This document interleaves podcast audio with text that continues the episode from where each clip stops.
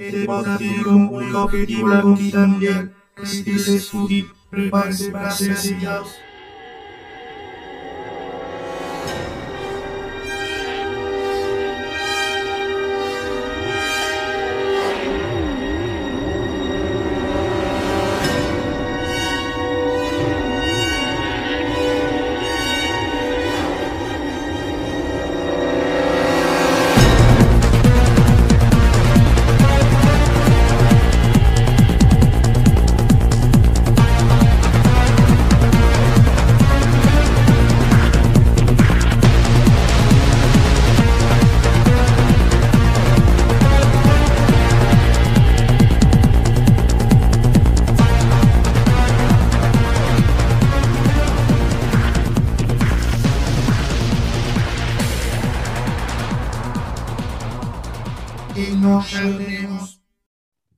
Buenas a todos, ¿cómo dicen que les va? Estamos de vuelta en un nuevo episodio de No Ya lo tenemos. Acabamos de retomar la segunda temporada.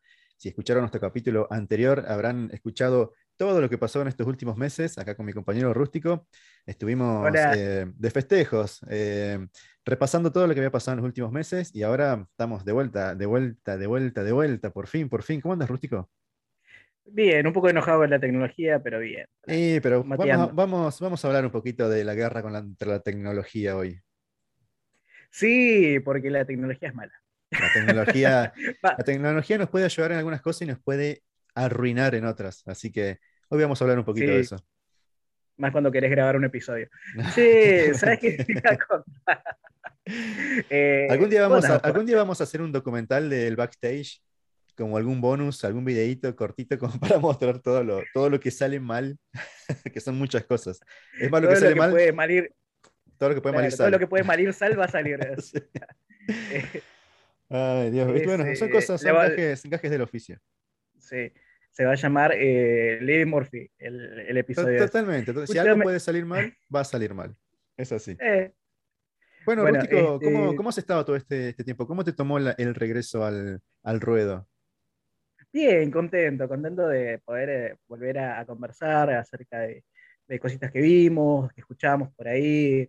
La verdad que contento. Además, eh, en el episodio anterior pudimos hablar con un amigo que, hace rato que no hablábamos de un, poco de música, además, y en, especial, si quieren ir, vayan al bonus del episodio anterior, que ahí van a encontrar toda la data sobre el último disco de Maiden. Sí, sí, sí, está ahí, rodada muy bueno, Pablito, un capo. Eh, bueno, el capítulo, como todos nuestros capítulos, los pueden escuchar en Spotify, en YouTube, en, y en muchos otros lugares.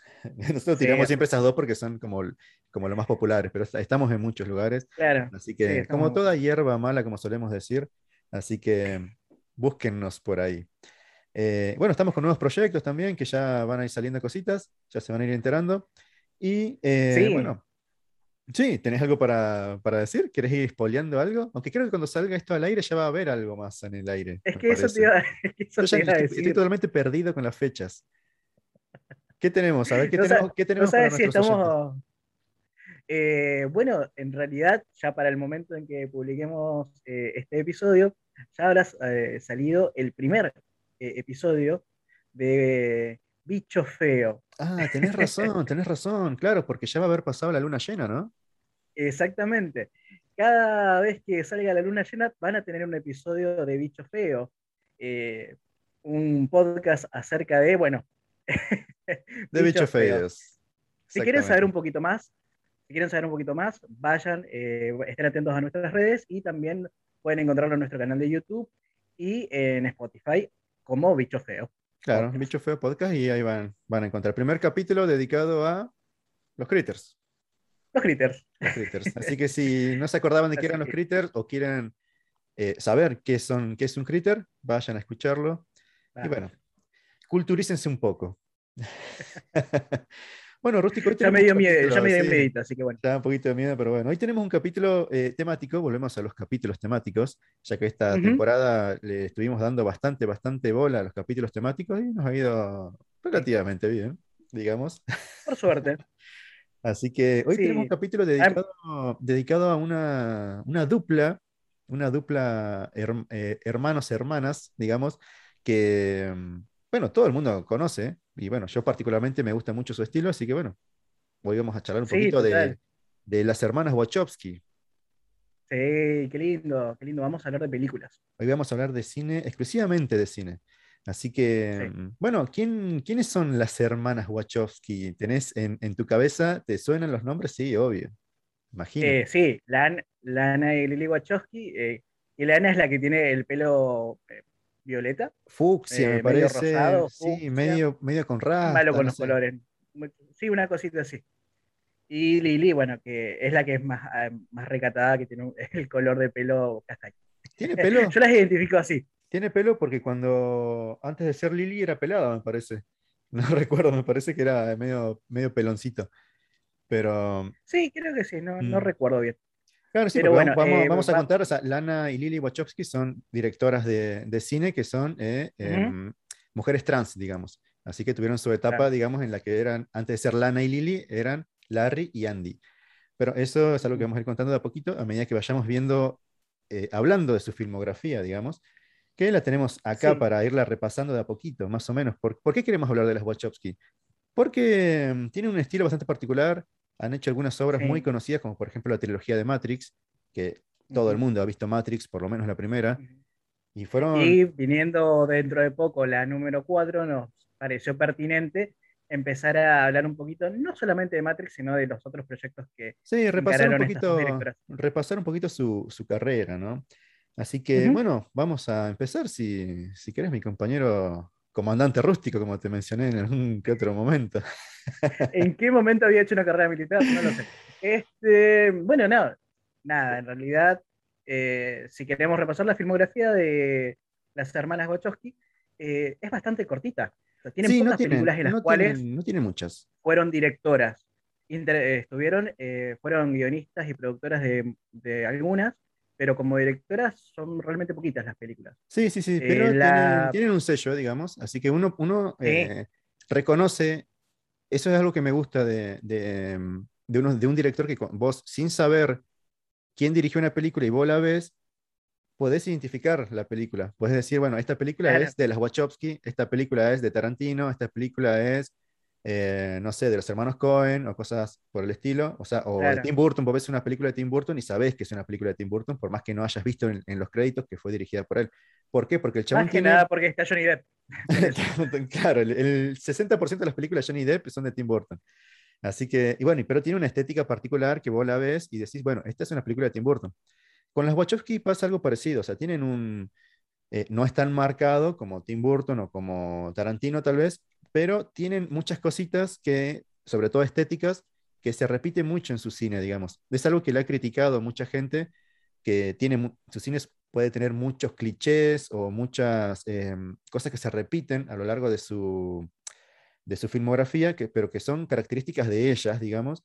Y bueno, su, qué sé yo, a mí no me molesta particularmente porque a mí me gustan sus películas. Inclusive Claro. las películas malas la- las disfruto. O sea, yo si viene una película de las Wachowski, yo la quiero ver. Capaz que no la veo en el momento, no la voy a ver al cine, pero en algún momento la voy a ver. Eh, cosa que me pasó hace Claro. poquito, que nunca había visto Cloud Atlas, por ejemplo, y la vi hace poco. Y ya te voy a comentar qué es Cloud Atlas cuando lleguemos en ese momento, favor, pero vamos, porque- vamos a empezar del comienzo. Eh, Sí, es que ¿sabés voy a, yo voy a blanquear algo en realidad. A ¿no? ver, así, decime, decime. así está un poquito más dinámico y se van a dar, eh, se van a dar cuenta igual. Yo solamente vi Matrix y Meteoro. E- es, ese es mi aporte al podcast. Dale, dale, entonces vamos a apurar para llegar a Matrix a Meteoro. porque- no, hay que, no hay que, no hay que, por suerte no hay que caminar mucho para llegar ahí, porque como dijimos, es una, una filmografía corta. Eh, ¿Sabés Sí. que las Wachowski, em, bueno, como, como te dije, son, em, en su comienzo eran, eran Larry y Andy Wachowski, ellos nacieron en los 60 en Chicago, y sabés que al principio eran carpinteros, tenían una carpintería. Es muy loco. Ah, mira. Sí, sí, antes, De sí. ser, antes de ser cineastas em, eran carpinteros, o sea que andaban ahí, No sé, barnizando muebles y esas cosas, ¿viste? Y bueno, Claro. em, hacían cómics, cosas así en sus tiempos libres. No sé si llegaron a publicar algo, pero sé que era, era como su hobby, la ciencia ficción y todo este tipo de cosas. Y a ellos siempre les gustó el tema de em, las cosas que no sean predecibles, em, Ujú. cosas que no, que en, ese, en, en aquellos tiempos eh, era mucho, había muchos clichés y, mm, y a ellos les gustaban las cosas que no sean predecibles. Claro, lo que decían en alguna entrevista era eh, que querían contar historias, pero no de la forma tradicional, sino que ellas querían encontrar una forma de contar historias primero, que no se hayan contado y después que se cuenten de una manera distinta. Entonces, por eso es que siempre fue medio extraña su forma de eh, contar las películas. Bueno, lo podemos ver. Exacto. Eh, lo podemos ver. Eh, yo te puedo decir en Matrix, con esos efectos tan, tan, tan locos y demás. Y cuando lleguemos a las películas que son más recientes, claro, tiene ese nombre justamente. Sí, sí, sí, sí. Pero no lo inventó Matrix. No lo inventaron. Matrix lo que hizo fue popularizarlo, digamos. Fue tan grande el efecto, ah. fue tan llamativo, causó tanta impresión que, bueno, se popularizó ahí, muchas películas lo empezaron a hacer, se usó en publicidad y un montón de cosas. De hecho, creo que hasta en Argentina se llegó a hacer, en una publicidad de aspirinas, me parece. según, según me contaron en su momento, yo no la vi. Ok. Pero, o café aspirina, algo de eso era. Ya te voy a contar cuando lo vamos a, lo, vamos a, lo vamos a buscar. bueno, bien. Eh, ahora sí, eh, seguime contando, por favor. Dale. Bueno, entonces así como llegan al cine en el 95, viene su primera película en la cual no, no, no dirigieron ellos, pero escribieron el guion de la película Assassins, pero eh, ¿qué pasa? Ese guion fue totalmente reescrito, así que mm, eh, ellos pidieron que, mm, que, borren sus nombres. Que sacaran sus nombres. Que sacaran sus nombres de, los créditos y no quisieron. Así que es una película de la cual no están conformes, eh, nunca quisieron figurar ahí porque em, asociaron su nombre a un producto que al, final, al fin y al cabo no es lo que ellas escribieron en ese momento, ¿no? Claro. Después, bueno, en 1996 viene su primera gran oportunidad detrás de cámaras, digamos, con la película Bound, que es una película eh, que también tiene guion y dirección de, ellas. Es, un, es, em, es completamente distinta, la vi hace poco, es completamente distinta a todo lo que hicieron después. O sea, es un, un thriller criminal, es de, aspecto neo-noir, em, tiene una estética bastante tétrica. En acá en Argentina se la conoció como Sin Límites, pero también la puedes encontrar como Cómplices. Eh, no sé si, si escuchaste hablar de esta película. No, es la, primera vez no sabía que existía. Pero tengo un datito que te lo voy a decir más adelante, que tiene que ver con esta película, que yo lo, vi en una, en una, reseña hace poquito, eh, cuando hablaban de las hermanas. Dale. más adelante te. Dale, te cuento un poquito de qué trata, así como por ahí la gente tal vez no la conoce. Yo la, la recomiendo bastante porque me gustó bastante cuando la vi, porque es completamente distinta, como te dije, a todo lo que hicieron después. Eh, bueno, está protagonizada por Jennifer Tilly, no sé si la ubicas. Yo la conozco como la novia de Chucky. No. La novia de Chucky. No. ¿Viste la novia de Chucky? La novia de Chucky. No, me mataste, no me acuerdo. bueno, la gente que, haya visto la novia de Chucky es la novia de Chucky, o sea, es eh, la chica que, que, se mete, que el alma a su cuerpo, eh, o sea, que su alma se mete en el cuerpo de la muñeca que después es la novia de Chucky, digamos, que es la madre del hijo de Chucky, qué sé yo. Eh, eh, bueno, ella es Jennifer, Tilly, hace el papel de Violet, que es una chica que está tratando de escapar de una relación amorosa con un mafioso. Y en eso conoce a Corky, que está interpretado por Gina Gerson, que la verdad que no la tengo muy vista, pero la, recuerdo haberla visto en películas de la época, una chica muy bonita. Em, estaba justo trabajando en el departamento de al lado, eh, haciendo reparaciones, tipo contratista, ¿viste? Y bueno, y se conocen y empiezan una relación eh, entre ellas, una relación lésbica de mucha pasión. Em, era, ¿cómo te puedo decir? Em, de todas las películas de las Wachowski, esta tal vez sea la más violenta y la que tiene más escenas de sexo. Eh, de hecho, es lo que ellas buscaban en ese momento. Querían una película que tenga mucho sexo y violencia, porque era lo que a ellas les gustaba en ese momento. Es la que les gustaba ver en el cine. ah, ok.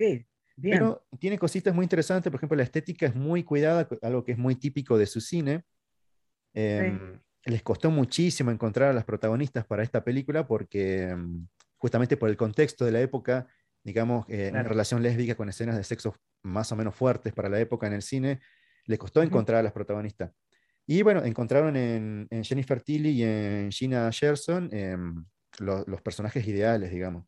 Eh, bueno, tuvo, tuvo crítica bastante positiva, ganó bastantes eh, premios en festivales y fue un bastante buen debut, diría yo. Ah, la novia de Chucky, ahí la encontré. Disculpa, estaba buscando. Estaba colgado buscando, bueno, pero encontraste la foto. Sí, ya le encontré la foto. Dale, dale. En la descripción vamos a poner ahí un link de Google Imágenes, a ver quién es Jennifer Tilly. Para que todos la conozcan. Sí, no le iba a. No, no, por nombre no le iba a sacar nunca. Claro, no, la sacás ni en pedo. Bueno, ahí no está Rubia, está Morocha en esta película. Claro, sí, sí, de Sí, hecho la sí, primera foto que aparece, aparece Morch. Claro. Este, Bueno, y de ahí nos saltamos a 1999, que es cuando se estrena el primer gran hiper megatanque de las Wachowski, que es justamente The Matrix, de las cuales escribieron el guion y la dirigieron, y también fueron productoras ejecutivas, si no me equivoco. Y bueno, fue un, boom. total, tremenda película. ¿Te Voladora de cabezas. ¿Te acordás cuál Ah, fue la, la primera vez que viste Matrix? No. Eh, mira, me acuerdo lo que intenté hacer para verla, que creo que lo conté acá una vez, que quise verlo en, en- en- estaba cuidando una casa, quise verlo porque tenían, eh, ¿cómo se dice? DirecTV, 2000, 2001, más o menos. Sí. La Eh, es del la vi medio 99. tarde. Por eso, Bueno, yo la vi, la vi yo la vi- medio tarde. yo la vi más tarde todavía.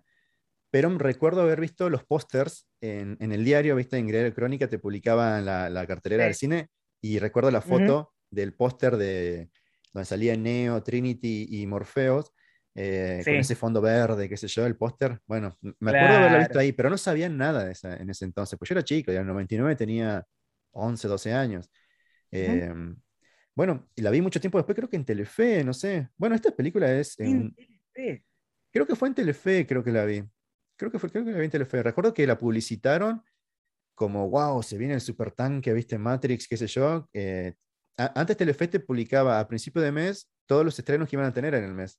Y te salían Claro. series, películas y programas propios. Y en toda esa mm, cartelera que ponían salió Matrix una vuelta. Y no, me acuerdo que estuve esperando todo el mes para verla y no la pusieron, la, la dieron como cinco meses después, no sé qué pasó. Claro. Enero, en Telefe. Exactamente, exactamente, así, tal cual, con ese mismo tono. Ay, ¿No te acordás? Entonces no te, no te acordás bien cómo, qué sensación te dio cuando la viste. Yo a mí me voló la no, cabeza. me, no, me volvió la cabeza y dije, por favor, necesito más de esto. Necesito pero no más me de- acuerdo el una lugar droga, sí, sí. Sí, Bueno, yo, yo la vi en mi casa de chico, ¿no? voladora bueno, de peluca. mal. Voladora de peluca. Matrix es una obra, un ícono indiscutible de la cultura popular, diría yo, y de la ciencia ficción de los últimos 20, 25 años. Sí, vino a cambiar bastante, bastante de, de- de lo que fue la industria. Cambió, cambió para siempre, digamos, en lo que tiene que ver con efectos especiales. Sí, Es, una, es una película que ganó cuatro Oscars, todos técnicos, ganó mejor montaje, Sí. mejor sonido, edición de sonido y obviamente efectos visuales. O sea, no podía no ganar. sí, Si vos me decís que una película le ganó a Matrix en efectos especiales, quiero saber cuál es. Evidentemente es un error en la Matrix eso. no, total, totalmente. Sí, sí, no fue un Bueno. antes y un después en efectos visuales. Pero también en, en en tema, en la temática, ¿no? Todo lo que trataba, viste que tenía temas muy filosóficos, ideológicos, inclusive hasta religiosos. Ya acentuándose eh, la, la ideología de las hermanas y lo que va a acompañar al resto de la filmografía desde ese Sí, momento. sí, sí. Bueno, acá, acá diría yo que empezaron un poco los, los clichés que más adelante iban a mantener, ¿no? Eh, en toda esta cosa de, de tener em, diálogos muy complicados, con palabras muy rimbombantes, ¿viste? Como hay que, es- está bien, la trama es súper complicada, entonces vamos a meterle palabras mucho más complicadas para que sea todavía más complicado todo, entonces quedamos como re inteligentes, ¿viste? Y es algo que se repite mucho en su filmografía. Sobre todo en las películas que tienen eh, esta- estas, eh, estas cosas rebuscadas, cosas que después cuando lleguemos, por ejemplo, a Júpiter, a Júpiter Ascending, también te vamos a, a mencionar cositas. También es una otra Sí. película que tiene un- una trama muy rebuscada. Bueno, así le fue Ujú. también. Pero eh, Ok. volviendo, volviendo a Matrix, eh, bueno, Matrix. em, la- esta película está incluida en el National Film eh, Registry de la Biblioteca del Congreso de Estados Unidos, que es eh, el lugar donde se van a, donde guardan todas las, tanto libros, diarios, lo que sea, tienen un rinconcito para películas, que son películas que se guardan para ser preservadas a lo largo de la historia, ¿no? O sea, tienes el Mirá. honor de, de estar en, esa, en, esa, en ese registro. Mirá, grosso. Sí, Nosotros sí. en Argentina tenemos, tenemos algo, algo parecido, y te hago un pequeño paréntesis. Este, hace poquito estaban tratando de juntar eh, un poquito de, de plata para poder preservar una película que eh, se llaman los... eh, ay, no me va a salir bien, pero serían como los comensales de la mesa 10 o algo así, que fue la que inició, digamos, todo el movimiento de la década del 60. Y estaban tratando, est- este, este espacio que preserva las películas argentinas, eh, estaba tratando de conseguir fondos para poder hacerlo. Ah, Así que podría, eh, después si, si puedo lo, lo busco y te lo, te lo pongo bien. Me, me acabo de acordar, por eso mira, no lo Dale, dale, sí, sí, sí, sí, si encontramos lo metemos ahí para, aportar nuestro granito de arena, digamos. Em, ah, bueno, no te comenté de qué iba el argumento, el argumento de Matrix. O sea, Matrix, eh, ¿qué onda? ¿Qué pasa? ¿Por qué, ¿Por qué tanto revuelo por esta película? Básicamente porque te plantea algo que es bastante interesante, que creo que no es una idea de las Wachowski, de las Wachowski perdón, sino que es una, creo que no sé si fue Platón o algún pensador así súper antiguo, ¿viste? Esta idea de que la realidad frente a los ojos no es la verdadera realidad, ponele, es algo, de hecho, esta cosa de vivir en la Matrix, digamos, o el error en la Matrix, o todo lo que tiene que ver con la Matrix, es algo que por más, por más que no hayas visto la película, seguramente lo escuchaste mencionar en algún lado. Bueno, es que en realidad, viéndolo de esa forma, eh, hay un pensador que es Descartes, que habla, el que dice, pienso y luego existo. Bueno, él en, algún momento se sentó un rato a querer eh, analizar, romper la realidad y pensarlo desde otra perspectiva. Y creo que por ahí también viene, viene la mano. No estoy seguro, pero te lo dejo ahí. Después, Dale, lo, lo busco. Sí, sí, nada. En realidad después voy a buscar a alguien que sepa realmente y que lo explique mejor y le voy a poner el link, eh, te voy a mandar el link o lo voy a dejar en el Dale, por favor. Si alguien, alguien, algún link de algún pensador, tiene que haber algo en YouTube. Eh, bueno, entonces por esto esta, esta, película causó mucho impacto por eso, por toda la, la, idea filosófica, esto de que nuestra realidad no es nuestra realidad, sino es algo que nos pusieron frente a nuestros ojos. Y después no, lo que te cuenta la película es que en algún punto de la historia eh, las máquinas se rebelaron contra, contra la humanidad, contra sus propios creadores, y em, los esclavizan.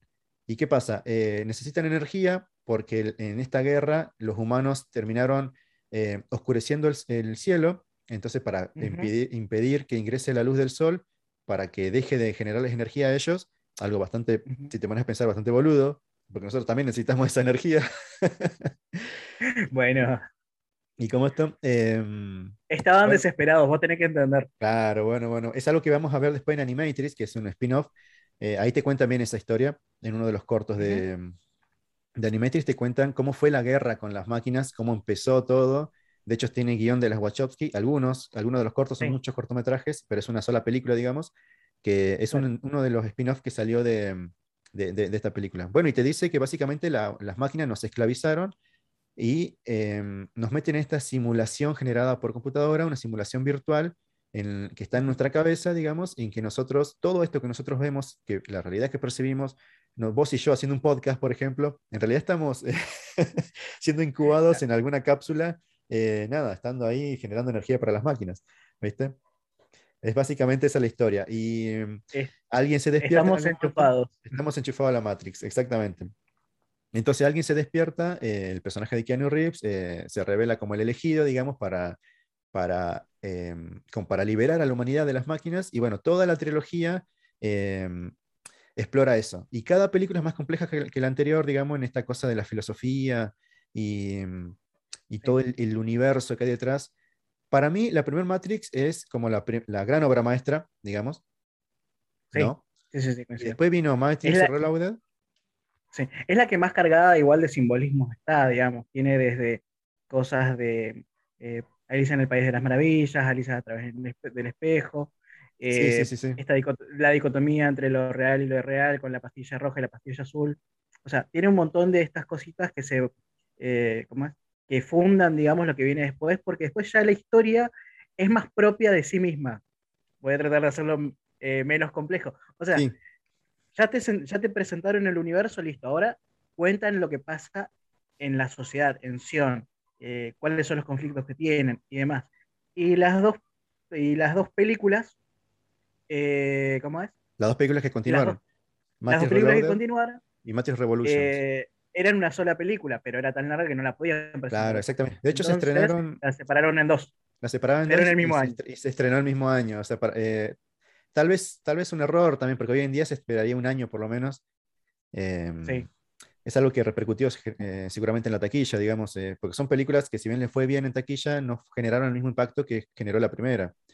Matrix Revoluciones, por ejemplo, es la que tiene menos carga filosófica, es más bien la guerra pura y dura contra las máquinas. Es como la gran batalla de, por la Tierra Media, ponele, del Señor de los Anillos. Es una batalla súper larga, no sé si las viste, eh, Matrix Revoluciones. ¿La viste? Sí, sí, sí, sí, obvio. Es la que la que más me, o sea, me gustó de las dos, pues, bueno, tampoco había Sí, sí, sí. demasiado Claro. de la 3, pero, fue, pero también fue la, la- la elegida, digamos, de todas como eh, de las mejorcitas, porque la 3 la bastardearon mucho. Era como, Sí, uy, qué sí, mole sí, sí, esto, sí. está este, medio denso. Yo me acuerdo sea, cuando era chico y, y me dijeron, todos con los que hablaba que habían ido al cine a verla, me dijeron, no vayas, es un bodrio. Pero yo la vi hace poco, la volví a ver y yo la disfruté, ¿qué querés que te diga? Me gustó bastante, me gusta. Es la más pochoclera, creo yo. Porque al no tener tanta carga filosófica como las anteriores, por ejemplo, Matrix eh, Recargado, la segunda, tiene diálogos súper largos y complicados, ¿viste? Y eso, eso es algo, como te digo, uno de los clichés que van cargando las Wachowski a lo largo de su cine, que empieza justamente Claro. con Matrix y, mm, y que termina cansando a algunas personas, ponele. sí. Eh, no sé, eh, lo del cerrajero. Hola, soy Morfeo. Eh, hola, yo soy el, el- el cerrajero. Y sé Claro. esto porque lo tengo que, El ¿Y arquitecto. ¿Cómo sabes eso? No, no, eh, le, le preguntan al cerrajero. Che, ¿y vos cómo sabes estas cosas que le había contado que para poder eh, ir a la, a la fuente, digamos, tenían que cortar la luz en, una- en un edificio, romper no sé qué cosa, hacer volar otra cosa? Y le pregunto entonces, che, bueno, ¿y vos cómo tenés toda esta información? Porque tengo que saberlo. Listo. Ya está, listo, ya está. Todos los agujeros de guion quedan tapados por eso. Son como los, bueno, qué Son como los baches, eh, ¿viste? Los baches acá del centro de las calles que en vez de arreglarlos bien le, piden- le tiran un poquito de tierra encima, listo. No importa. sí. El pozo va a seguir estando ahí un poquito tapado, vas a poder transitar por encima, pero no va a estar bien tapado. ¿Entendés? Es lo mismo. Sí. Bueno, igual eh, la, la persecución con los camiones este, No, esa persecución vale la película entera, te digo. Es una persecución que mm, dura más o menos 20 minutos. Para mí vale la pena totalmente. Es que es tremendo lo que, lo que hacen. Pero nada, nada, buenísimo. Cada vez que, que aparece en la televisión, yo me quedo viéndola. Eh, eh, claro, antes vos ves, ves Las por se televisión. Sí, hubo una época, cuenta la Claro. leyenda, que antes veíamos televisión a leyenda que partir de antes- una- antes veíamos películas en la tele. Que teníamos horarios para ver eh, cosas. Claro, vos veías la propaganda y decía, a las 10 de la noche dan Matrix y vos esperando todo el día para ver Y- Matrix. Y ver si no tenés nada que hacer para ir a verlo. Total. Em, sí, sí, bueno, eh, ¿qué más tenemos de, de esta... Ah, Matrix Revoluciones, esa, esa escena particular, vos sabés que a mí me, gustaba, me había gustado mucho la música en ese momento y Sí. no sabía de, de dónde era y bajé la banda sonora entera por ese tema. Esa, eh, dato, Ah, muy bueno. dato, dato random, por si alguien quiere, esa canción se llama Mona Lisa Overdrive. Porque es la música de esa escena, de la, de la persecución en la carretera. Perfecto. Eh, bueno, después de Matrix, de, de, de- de- de Matrix Revoluciones, eh, bueno, acá más o menos cuando vino to- eh, la transición, digamos, de Larry a Lana, digamos, empezó a hacer eh, apariciones públicas ya como Lana, digamos, y bueno, fue cuando se anunció que a partir de ese momento él pasaba a ser ella, digamos, y es como la conocemos hasta el día de hoy como Lana Wachowski. Su, su siguiente película es la que vos decís que es una de tus películas favoritas, que no la dirigieron ellos, pero escribieron, la escribieron y la produjeron. la produjeron, escribieron el guion y la produjeron, que es eh, for Vendetta, que Peliculón. es, peliculón que está basado en un cómic de Alan Moore y está protagonizada por Natalie Portman y Hugo Webbing, que mm, Hugo Webbing es el enmascarado, ¿no? Sí. Tal, tal vez lo esté pronunciando mal, porque nunca supe cómo se pronuncia su apellido. Eh, No pero no es, el agente Smith, digamos, eh, de, de la trilogía de Matrix. Y si no, es el, el elfo, el papá de. ¿Cómo es? De. mm, En El ay, Señor de los Anillos. Bueno, en el Señor de, los Anillos. de Legolas. eh, no, no es el padre de Legolas. ¿No es de Legolas? un No. elfo. No, es el papá de. eh, ay, ¿cómo se llama esta chica? Estoy con los nombres, pero a full.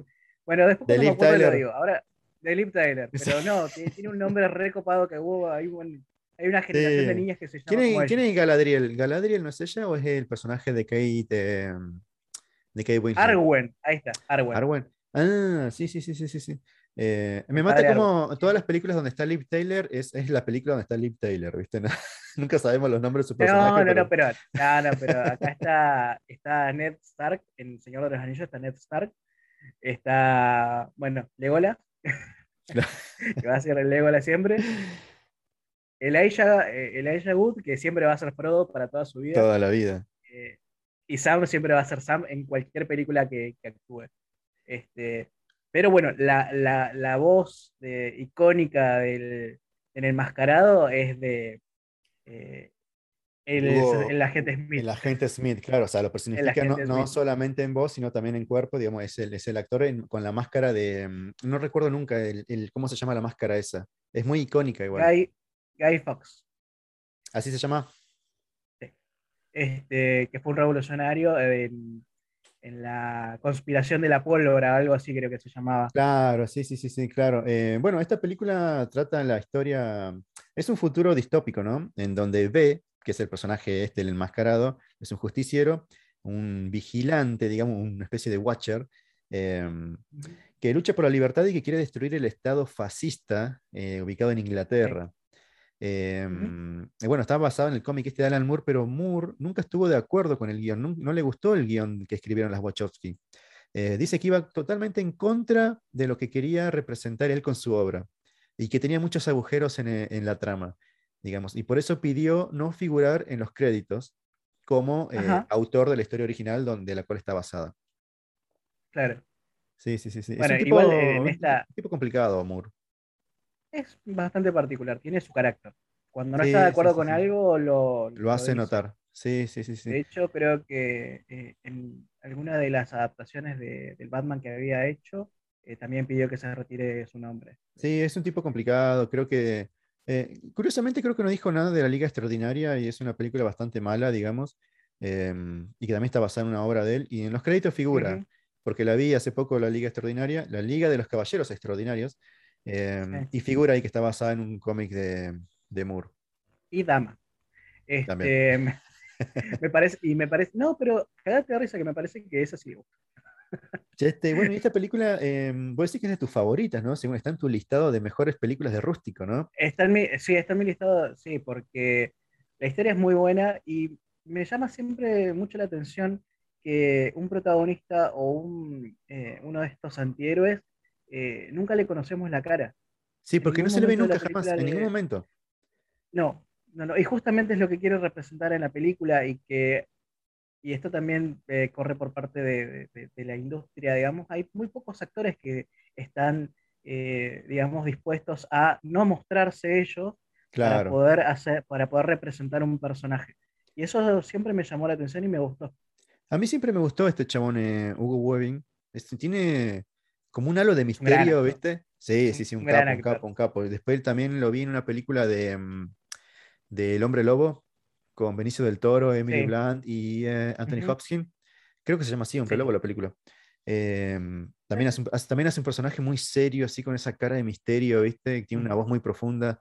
Eh, es un, un actor que la verdad que no le he visto muchas facetas. La verdad que yo siempre lo veo igual, ¿viste? Pero el el- no sé, son esos tipos de actores que vos lo ves y decís, es un actorazo, pero nunca lo ves hacer algo muy distinto, Sí. pero sin embargo te sigue pareciendo un actorazo. Es extraño. Bueno, para los, sí, para los centenias lo, puedes, lo pueden haber visto en la primera Capitán América, que es Claro, eh, Red, Red. Skull. Red Skull. totalmente. No volvió a aparecer después cuando, cuando apareció en la película Endgame. Ya su personaje fue interpretado por otro actor, no, no quiso volver él. Por algún Ah, no, motivo. no. Em, sí, bueno, no sé si tenés algo más para decir de V for Vendetta. Eh, a mí me gustó mucho esta película. En su momento no es una película que yo vea muy seguido cuando sale en tele, Ujú. Porque justamente por la temática, si bien es un película, a mí me gusta mucho, pero no, em, no me- es muy pesada, digamos. Me parece muy mucha info, mucha info, ¿viste? Todo el tiempo.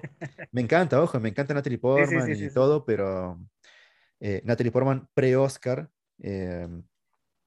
demostrando su, su- su- si bien ya había mostrado eh, unas buenas facetas actorales anteriormente, creo que con esta película más o menos empieza su escalada hacia lo que fue después, no sé, El Cisne Negro, por ejemplo, que es donde ganó su primer y único Oscar hasta el momento. Sí, lo único que me queda por decir es que la vean. Vean V for Por. Vendetta. Eh, Es muy ah, bueno, esta, película. esta película como equipo ganador no se toca, fue hecho casi por el mismo equipo que hizo Matrix, completamente la trilogía de Sí. Matrix. El mismo equipo que hizo la trilogía de Matrix hizo esta película, no solamente Lana y Lily Wachowski, sino eh, todo su equipo, digamos. Equipo Claro, ganador no se toca, es así. Y bueno, de acá nos salteamos al 2008, donde acá viene la otra película que viste, Rústico, eh, que es Speed Racer o Meteoro para los amigos, Listo. y que también escribieron el guion y fueron eh, directoras. Acá termina mi participación en este podcast. A partir de ahora van a haber más fugas solamente. ¿Qué te acuerdas de esta película? No, eh, que es muy colorida. Es, muy Uh, es un eh, caleidoscopio, es un caleidoscopio de lentejuelas por todos lados. eh, yo no sé cómo habrán hecho, porque la mayoría está hecho en CGI y demás. Eh, qué sé yo. es rara la peli. Es, muy- entretenida, ¿no? sí, no, no, no te aporta absolutamente nada. Yo que le escapé siempre al, al ¿Al anime? anime, este, sí, a Meteoro, nunca, nunca lo vi, me pareció, me parecía un, un anime pavo. O Yo sea, eso es lo que me cuando- parecía a mí, ojo, cuando capaz era- que la cuando historia era- está buenísima, yo ¿eh? cuando era chico. pero la prejuzgaba eh, siempre. Sí, a mí no me gustaba Meteoro cuando yo era chico. Aparte era un anime súper viejo, viste que no sé de qué año es, pero es no sé si es de los Por 60, eso, porque 70. tenía esa estética. Entonces yo Sí. vi el- el- la propaganda, ponele, y no me llamaba la atención por eso. Ojo, eh, me dicen que la historia de, de Meteoro está buena, pero como no la vi, no, no sabría decirlo. Claro, Ojalá bueno, que la- alguien la- que lo haya visto me, me, me el lo anime. cuente. Sí, sí, por favor, porque Sí, yo, sí, la- sí. a ver, si me lo cruzo por ahí en algún lado, me gustaría ver el anime de algunos capítulos, pero creo que es un anime difícil de conseguir, me parece. Y eh, como curiosidad te quiero decir que, mm, sé que mm, tocamos el tema meteoro anime, ¿viste el bullet Ujú. time? El bullet time que estábamos hablando hace rato del efecto este Matrix, que es por ejemplo cuando Neo esquiva las balas y es este movimiento Sí. súper lento o pausado y la cámara gira alrededor, como, sigue el, como que Sí. sigue el movimiento, pero él está congelado o, o moviéndose muy Sí. lento. Em, como te dije, no, no lo inventaron este efecto para Matrix, pero se había usado anteriormente en otros lugares. Uno de esos lugares es Meteoro, eh, o sea, Speed Racer, el anime original, en- No, en, buen donde, en donde en la escena final del opening, eh, Meteoro creo que salta de su auto y él queda como congelado también y, y la, animación hace todo el efecto como que gira alrededor de él. Es lo mismo, pero en animación, digamos. Sí, muy Lo- bueno. Lo, hizo bueno. primero Meteoro 40 años antes de Matrix, ponele. Y bueno, y la casualidad quiso que el destino después, eh, las Wachowski, ah, eh, adaptaran este anime, digamos, eh, al cine. Que tuvo un elenco muy bueno también. Sí, yo quiero creer que lo hicieron por eso. Puede ser tranquilamente, tranquilamente. Dijeron, a ver qué, qué podemos hacer con este mismo efectito. Meteoro, listo, vamos con eso. Vamos con esa. ¿Sabes que no recuerdo? No creo que lo hayan usado. no recuerdo. La película la vi muchas veces, pero hace muchos años que no la veo. Y no recuerdo mucho de mm, si han usado un efecto así. Sí, es una, es una película, como vos dijiste, con muchos colores, con una animación muy extraña, digamos, porque están. eh, sí. las carreras son como, como los autos locos, ¿viste? Que tienen como. Los autos tienen como trampas y cosas por el estilo. Que no recuerdo que el Sí, anime sí, sea tienen- así. Tienen gadgets. tienen Sí, sí, sí, sí. Y bueno, esta película está protagonizada por, eh, no sé cómo se pronuncia el nombre, creo que es Emil Hirsch o algo así, que es el, el que hace El el de- meteoro. El de Into the Wild. Into the Wild, yo- bueno, la chica de al lado, como creo que te dije en El de- algún momento. ah, el de la chica del lado. el de la chica sí, de al el de la lado. al. Y no recuerdo qué otro lugar más, pero eh, también estuvo Susan Sarandon, Cristina Ricci, Sí. Good- eh, John Goodman y Matthew Fox, que es. Eh, Matthew Fox es eh, Jack de Lost, Jack de Lost. que hace del el corredor enmascarado. Claro, Va a ser, va a ser Jack de Lost toda su vida, pobrecito. Sí, pobre, no lo, vi- no lo vimos nunca más. Después de esta película no lo vi nunca jamás en la vida. Bueno, es una película, Sí, no, no, fue súper cara esta película para, para lo que Ujú. era la época, costó 100 millo- 120 millones y recaudó solamente 94, así que fue el primer gran fracaso de taquilla de las Wachowski y lo que provocó que no se, no se continuara con la franquicia porque su idea era hacer una secuela. De hecho, no estoy seguro, pero me parece que termina con un cliffhanger, no recuerdo en este momento, pero creo que se No, daba a entender que te digo continuaba que- la historia. No, si te digo, te. No tengo mucho más para decir por esta película. Es, eh, Nah, nah, nada, es, una, es algo pasajero para mirar y, ojo, a mí me parece entretenida.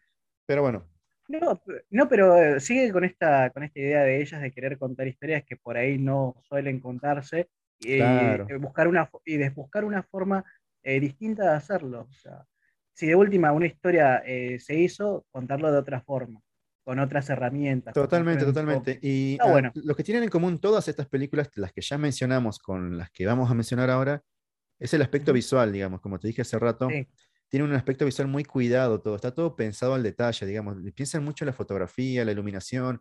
Sacando su primera película, Bone, es la única película que es realmente oscura en la fotografía.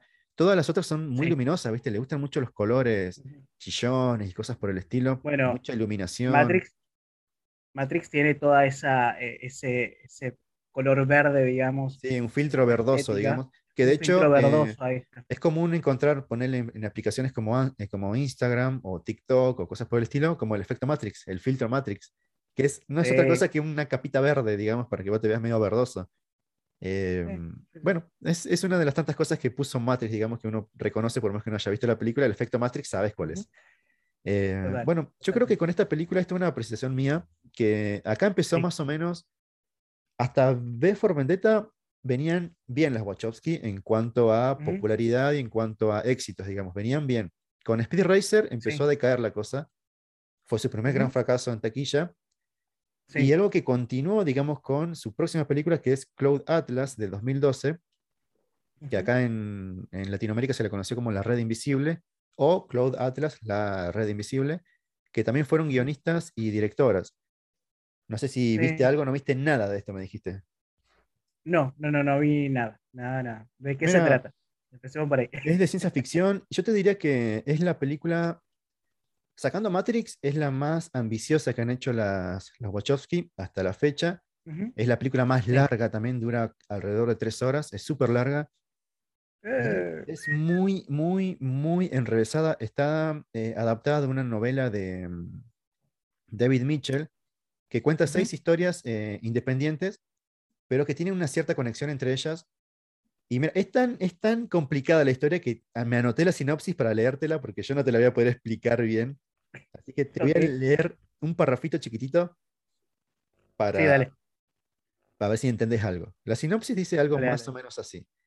Una exploración de cómo las acciones individuales impactan en las vidas pasadas, presentes y futuras, cómo una sola alma puede pasar de ser un asesino a un héroe y un acto de bondad ondea a través de los siglos para inspirar una revolución. Esa es la sinopsis de la película. No sé si entendiste algo. No mucho. Mira, Parece que, parece que tiene que ver con eh, esto de, eh, con la reencarnación, básicamente, por lo que entendí hasta acá. exactamente, es así. O sea, e- esto es prejuzgando sin saber, ¿no? No, trata algo así, eh, algo más o menos así. Son seis historias en donde está la película está constantemente yendo al pasado, presente, futuro todo el tiempo. O sea, no sabes cuál es el pasado y el presente. Digamos, te presenta diferentes épocas de la historia, del pasado, el presente y, el y una época futurista. eh, Sí. como esto, en donde mm, ves a los mismos actores interpretando diferentes roles. Y claro, resulta que es como que Sí. son distintas reencarnaciones, como que vos te morís hoy y dentro de 200 años hay otro personaje que es idéntico a vos, pero que es o- distinto. Ponele, yo capaz que Claro. ahora estoy haciendo un podcast y dentro de 200 años, mi otra vida, soy el presidente de la Argentina, ponele. O del Imperio Eh. Galáctico. capaz que soy Darth Vader dentro de Puede 400 ser. años. Así que es Claro, más o menos así. ser. Y la película va constantemente pasando por todas estas líneas argumentales y es un quilombo, es un quilombo hermoso, te Mira. diría yo, porque mm, es muy complicada seguirle el ritmo, es muy complicada. Tiene, tiene estas cosas como que te decía de- del cine propio de ellas, que en donde es todo tan complicado, como se puede Sí. hacer simple. y es cosas que, esas son el tipo de cosas que a la gente que no le gusta el cine de la Wachowski eh, le critica. Sí, vos sabés que me acabo de acordar una película que estrenaron hace poquito, que tiene algo, no te digo igual, pero similar. Eh, la estrenaron en Paramount Plus, eh, se llama Infinito, y Ajá. es un grupo de personas, que son 500 personas en todo el mundo, Sí, que están destinadas a reencarnar constantemente, o sea, a reencarnar, a morir y reencarnar infinitamente. Eh, la diferencia es que ellos, eh, cuando mueren, eh, bueno, tienen su- toda su vida, recaban experiencia y demás, y después cuando renacen en la otra vida, tipo a los 15 años más o menos, recuerdan todas sus vidas anteriores. ah, mira, Y así, y así es como siguen viviendo eternamente y que tienen mo- un montón de habilidades que otras personas no tienen. Eh, la idea está buenísima. Eh, la película está protagonizada por Mark Wahlberg. Eh, ya te da una idea más o menos de qué tan duro puede ser el- la actuación en esta película.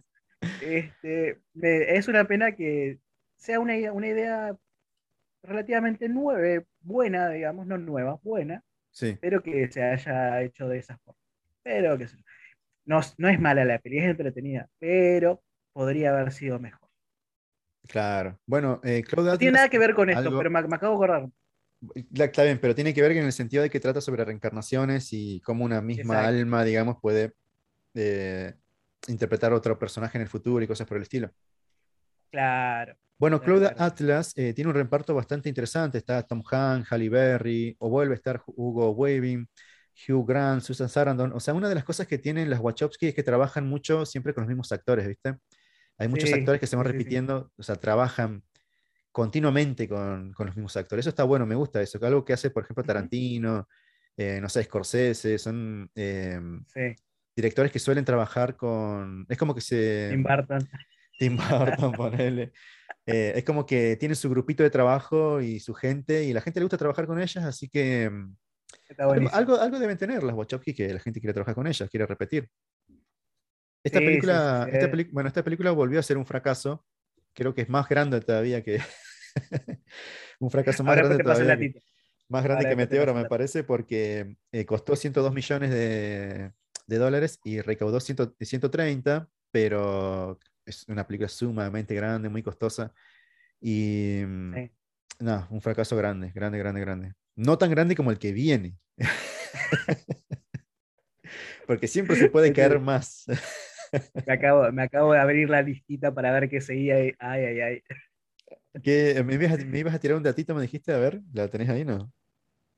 Eh, no, no, ahora un ratito más terminamos Ah, de, de, dale, dale. de repasar las pelis y te lo digo.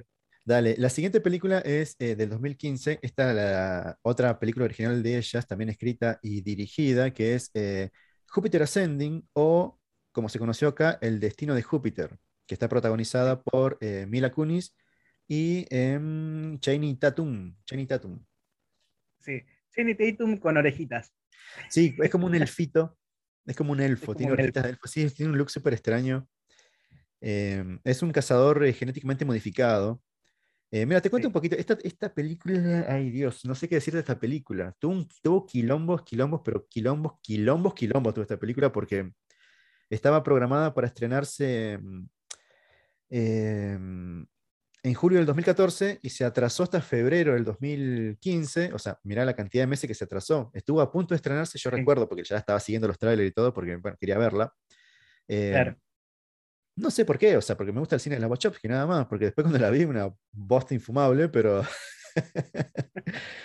pero sí, o sea, es por lejos la película más mala de las Wachowski, pero muy, muy, muy lejos. Y curiosamente es la película más grande que han hecho en cuanto a presupuesto, porque costó 176 millones, recaudó solamente Upa. 183, o sea que apenitas, apenitas y, Ap- y, y recuperó la inversión. quedaron, quedaron hechas y fueron porque estaban sus nombres ahí listos. No sé si quedaron por hechas, eso. porque esto es lo que costó la película hacerse, pero después viene todo el gasto de publicidad y todo esto, ¿no?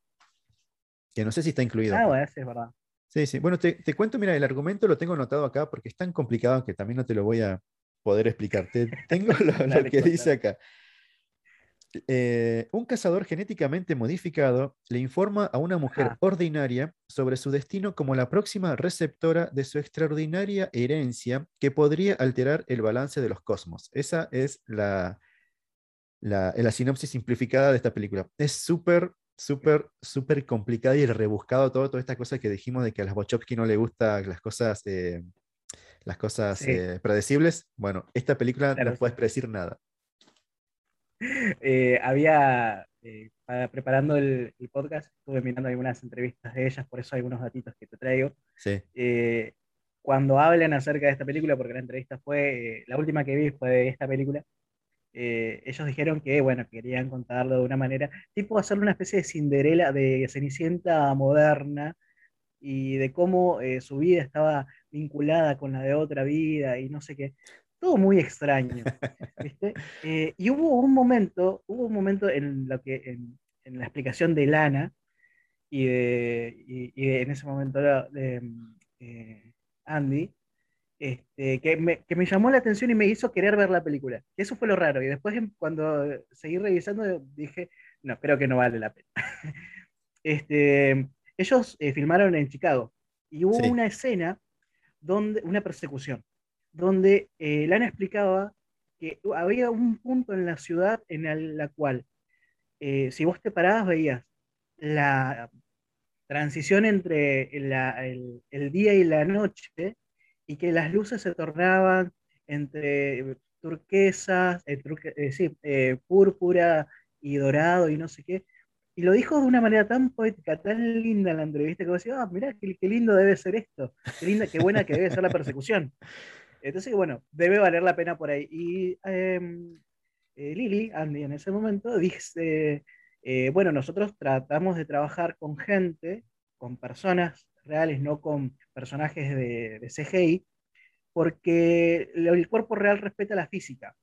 Entonces, eh, si el espectador está mirando la película y ve que hay otra persona, va a reaccionar de una, de una manera. En cambio, si ve que es un personaje hecho por computadora, no le va a resultar tan llamativo. Entonces yo dije, apa, hay que ver esta parte de la película, por lo menos. ¿La viste? Después, después leí, no, después busqué críticas y demás de la película y la defenestraron, la hicieron pedacitos. Sí, tal, es, sí. así que eh, nuestro querido Eddie Redmayne, que es, eh, Es el de villano de- Animales es- Fantásticos, Es el villano de esta película. claro, eh, estuvo nominado y fue ganador de un premio Razzie por su actuación. Está supuestamente en otra, en otra sintonía, no tiene nada que ver Con la película. Bueno, la película. eh, si alguien no sabe, los, los premios Razzie son como la contraparte de los Oscars, ¿no? Te premian a lo Claro. peor del cine, digamos. O sea que el, chabón se llevó un premio al peor actor de ese año Exactamente. por esta Lo que película. nos da la pauta de que no tiene, no tiene un punto medio nuestro querido Eddie, porque así como se ganó un Razzie al tiempito nomás, se ganó el Oscar. Así que Claro, no sé si no fue el mismo año, pero fue por ahí cercano. Eh, sí, sí, es que vos ves el personaje y es una caricatura, es una caricatura. No, es más, no hace falta ni que veas la película, mira el tráiler solamente. Eh, Júpiter Ascending es una Bueno. película también linda visualmente, digamos, pero como te digo, el guion es tan... Ay, yo no Tan sé qué decirte. rebuscado. Sí, tan rebuscado todo que no se entiende nada, nada en ningún momento. Y es una pena porque mm, yo me acuerdo que la estaba esperando la película porque, bueno, me gustaba el cine de las Wachowski, estaba también Mila Kunis, que me gustaba mucho en ese momento, eh, venía de varias películas eh, conocidas, digamos, que había tenido bastante que- de qué hablar, y Channing Tatum también estaba pasando como por su buen momento, digamos, y viene justo con esta película, es una recontra piedra en el zapato, y hasta el momento es la última película que han hecho que se ha estrenado, porque eh, obviamente falta todavía Matrix 4, que viene a fin de año. Y Claro. Bueno, de esta película nada más para decir. Es la película por lejos Sí. más mala de las Wachowski. Em, la única, eh, te- para verlo, lo, única, lo único que te puedo decir eh, es solamente para terminar su filmografía, digamos, si querés verla completa. Porque nada más, nada más, no hay nada para decir de esta película. Nada positivo. No, yo, no, yo estoy bien. Por ahí, eh, capaz que Bone, Bone voy a ir a ver, porque me dijiste que está buena, así que voy a Sí, hacerlo. sí, sí, sí. Y además, tengo el datito acá de Rotten Tomatoes, que le da un 89% de, ¿cómo es? De, de puntos positivos. ¿A Bone? Sí. Eh, bien, bien, te digo cómo está en la escala de las películas. O sea, Ah, dale, dale. ¿Las tenés ahí? Matrix.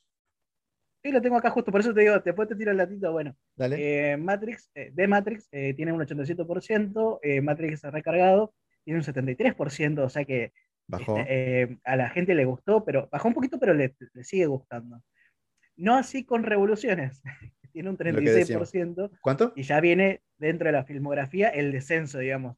Si Pero ¿cuánto, punto cuánto, álgido, cuánto me dijiste de, de revoluciones? 36% 36. Uh, en Rotten Tomatoes. Mm. eh, 36. Mirá, eh, Meteoro o Speed Racer eh, tiene 39. Cloud Uh. Atlas subió un poquito con un 66 y terminó de estar en, en la lona con eh, Jupiter Ascending con un 26%. no, listo. Ya eso lo hice que te todo, puedes dar una idea Sí. de lo mal que le, les fue.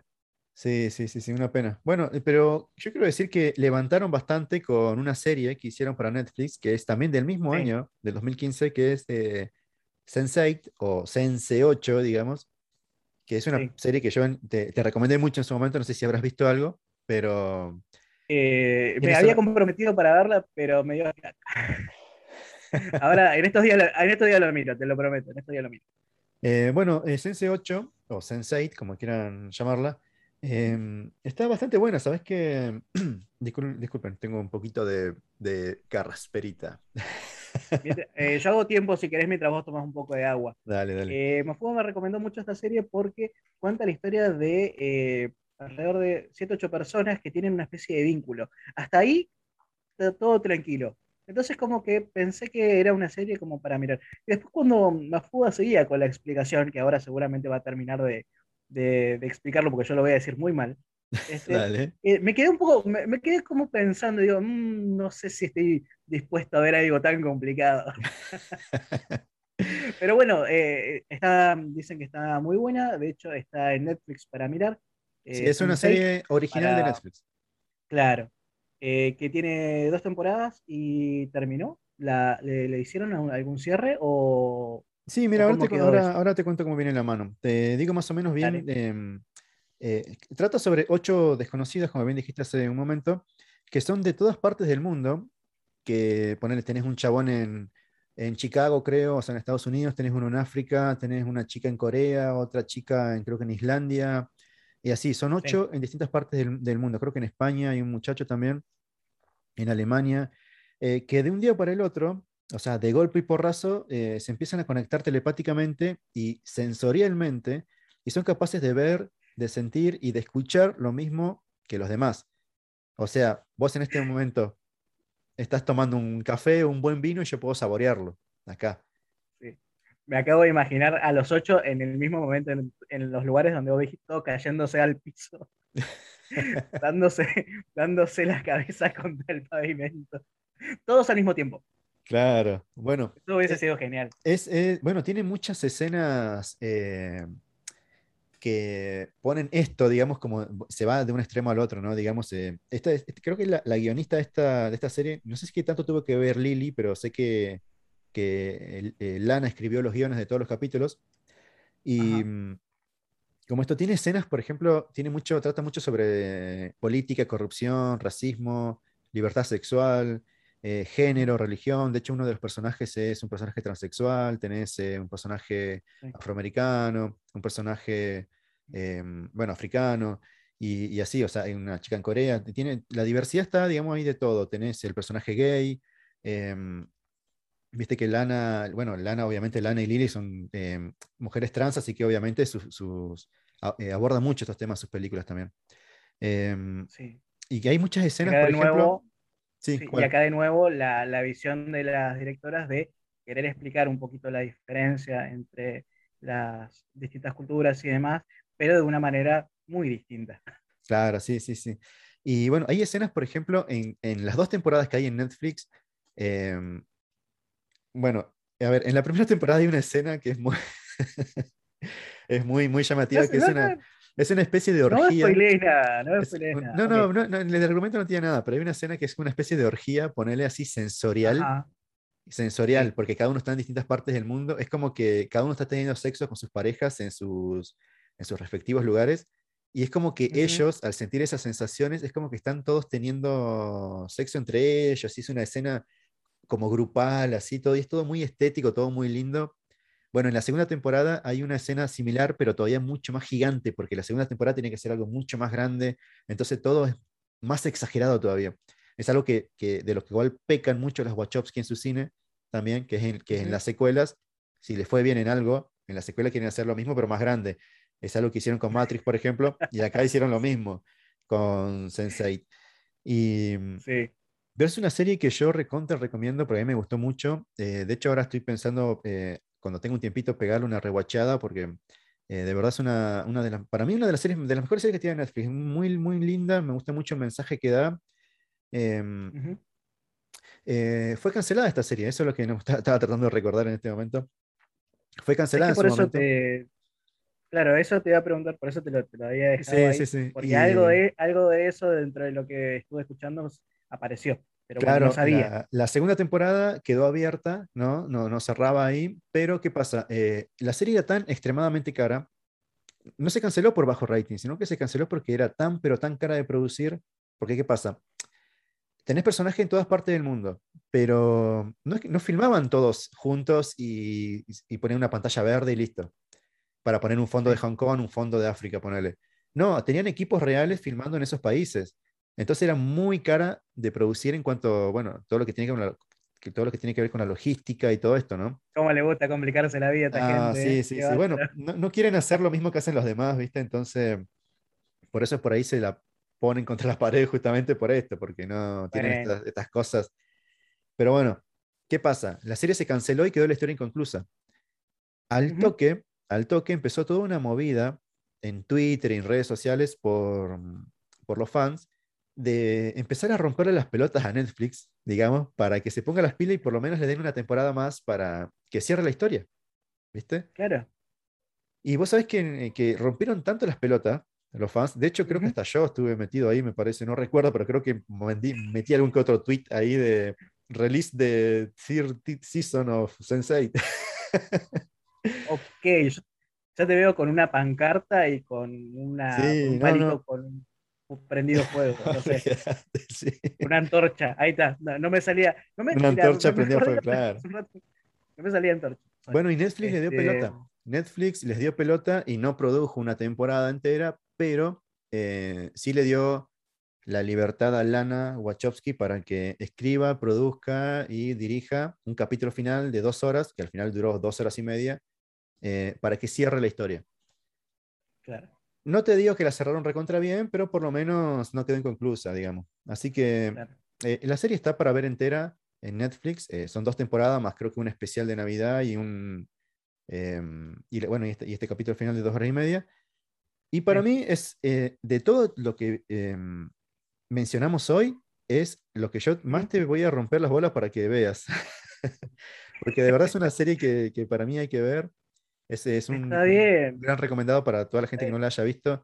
Es muy linda la serie, es, muy, eh. es muy interesante los temas que Matrix de ¿No puedo ver Matrix de vuelta y listo? No es más fácil. Sí, pero entre ver Matrix, que ya la viste un millón de veces, y ver algo que te va a llenar un poquito el corazón. Ah, está bien, está bien. Cómo te la voy a ver. Ah, está bien. Me voy a tener que tirar en el sillón a mirar la tele. Dale, después, después, me vas a mandar mensajito diciendo, boludo, estoy reenganchado mal. Así que es lo, eh, hasta, acá, hasta, acá, con esto cerramos todo lo que tiene que ver con todo lo que han hecho los Wachowski en este momento, hasta por lo menos dentro de un mes y medio, dos meses, que se estrene Matrix 4. Que, hace poco se liberó el tráiler. Que se liberó el tráiler, eh, que fue presentado a través de una plataforma eh, muy particular. O sea, vos ibas a, una dirección de una dirección web y tenías la opción de tomar una u otra pastilla, la azul o la roja. Claro. Y te presentaban un pedacito del tráiler hasta que después liberaron el tráiler oficial. Tenía una eh, particularidad. ya han habido. Sí. Sí, eh, un cortito. Tenía una particularidad de esto de las pastillas, que era, dependiendo de la pastilla que vos elijas, el tráiler era distinto y por cada vez que vos miraras el tráiler, eh, o sea, ese pequeño teaser que largaban, te daban imágenes distintas. Entonces hubo mucha gente que estuvo día y noche así F5, F5, F5 para, para que reinicie el tráiler, ¿viste? Y cada vez que vos empezabas el tráiler, te decía, eh, no sé, una voz que te decía, no sé, vos crees que son, no sé, las 16:40, te decía, y claro, era la hora de tu computadora o de tu teléfono. Vos la mirabas a las 10 de la noche y te decía, vos crees que son las 10 de la noche, y claro, era la hora de tu teléfono y así. O sea, estaba, estaba bueno, estaba bueno. Está, muy bien. Este, ya han habido un montón de podcasts, de canales de YouTube y demás que analizaron frame to frame todo el tráiler, partecita por partecita, cada símbolo, así que vayan si quieren a verlo, no hay ningún problema. Nosotros vamos a ver la peli. Sí. la película se estrena el 22 de diciembre. El 22 de diciembre.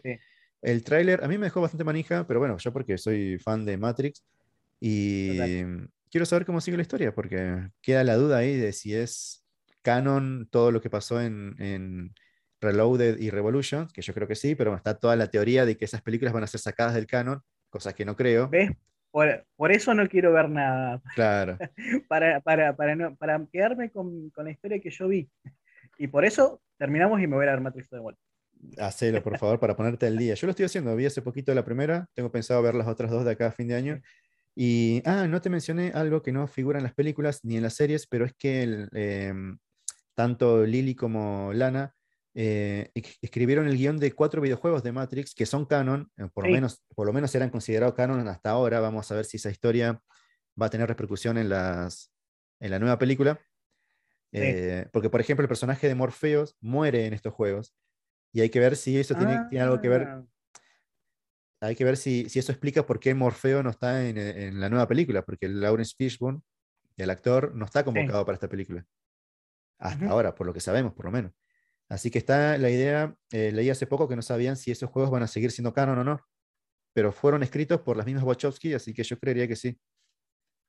Mira, no, no tuve la oportunidad de jugarlos, así que eh, no me estaría modificando nada.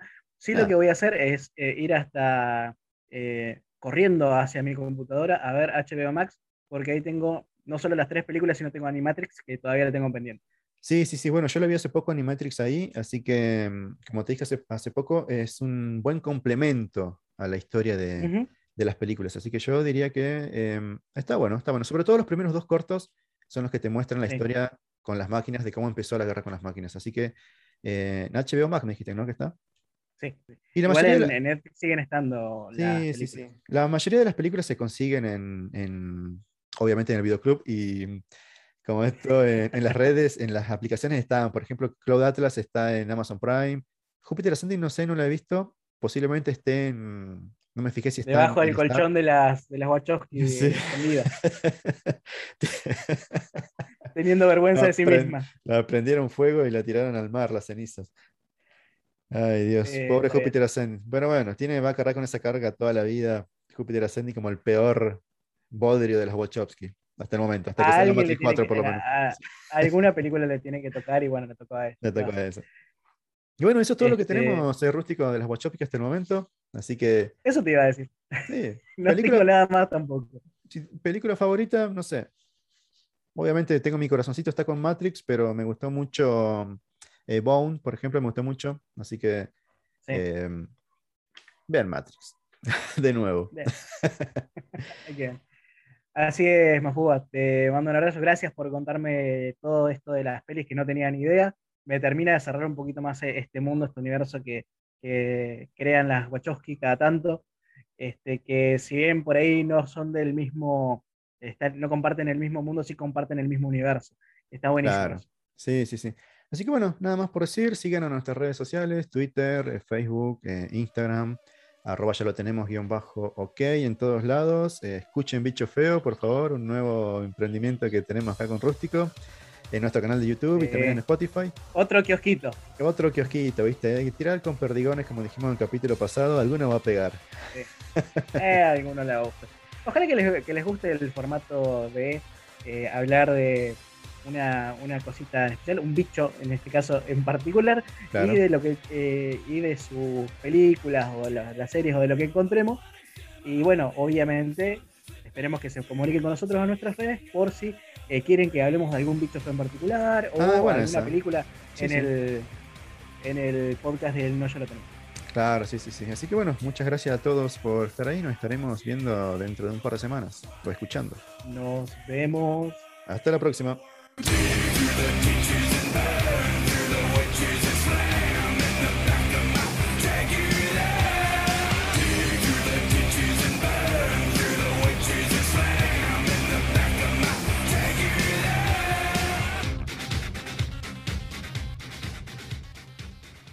Y no ya lo tenemos.